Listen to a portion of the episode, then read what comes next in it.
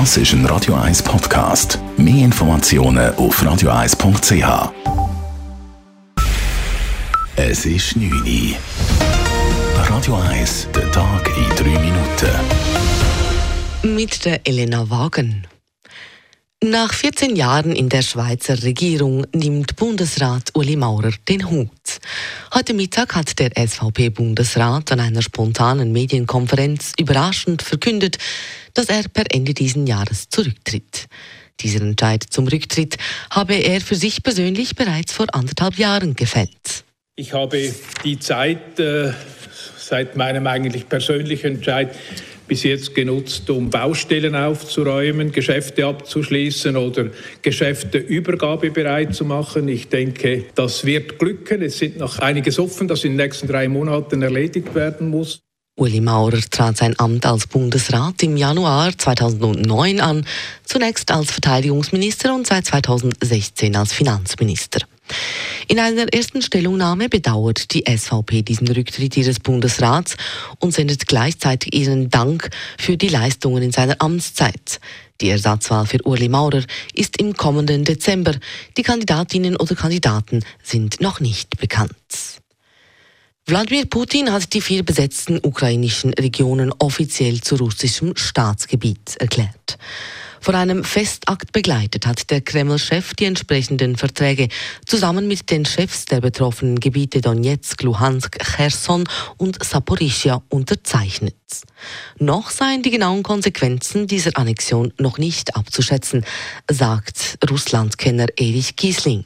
Praktische Folgen als solche sieht man weiter nicht, außer dass er in diesen Gebieten auch noch kann versuchen, zumindest zu rekrutieren für seine eigene Armee. Also das sind noch unwägbare Aussichten, die man da dazu hat. Die Annexion der vier ukrainischen Regionen durch Russland wird international nicht anerkannt, da die Abstimmungen über die Zugehörigkeit zu Russland nachweislich illegal durchgeführt wurden. Auch die EU erklärte heute Nachmittag in einem Statement, sie werde diese Annexion niemals anerkennen. Der Bundesrat schafft einen Krisenstab für den Fall, dass in der Schweiz zu einer Gas- oder Strommangellage kommen würde. Dieser würde die aktuelle Krisenorganisation erweitern, wie Wirtschaftsminister Guy Baumele heute Nachmittag bekannt gab. Dieser Stab ist ein Ausbau der bestehenden Krisenorganisation. Der erweiterte Krisenstab wird während einer Mangellage von mir geführt. Der Bundesrat hat außerdem eine Anlaufstelle geschaffen, an die sich die Kantone und die Wirtschaft und deren Branchen bei Fragen wenden können, falls sie von Gegenmaßnahmen des allfälligen Energiemangels betroffen wären. Parmelin betonte heute jedoch auch, dass die Schweiz derzeit nicht von einem Strom- oder Gasmangel betroffen ist. Beim Einkaufen wird es für die Schweizerinnen und Schweizer in diesem Winter kühler und dunkler.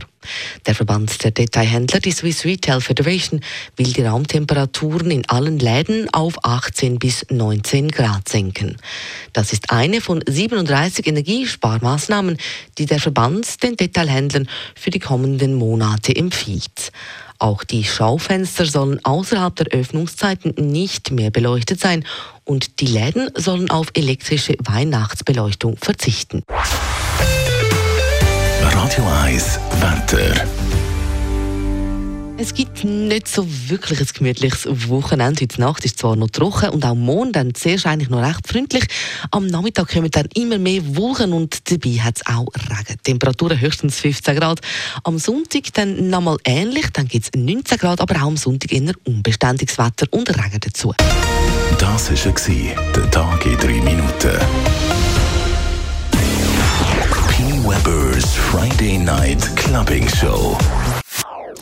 Das ist ein Radio 1 Podcast. Mehr Informationen auf radio1.ch.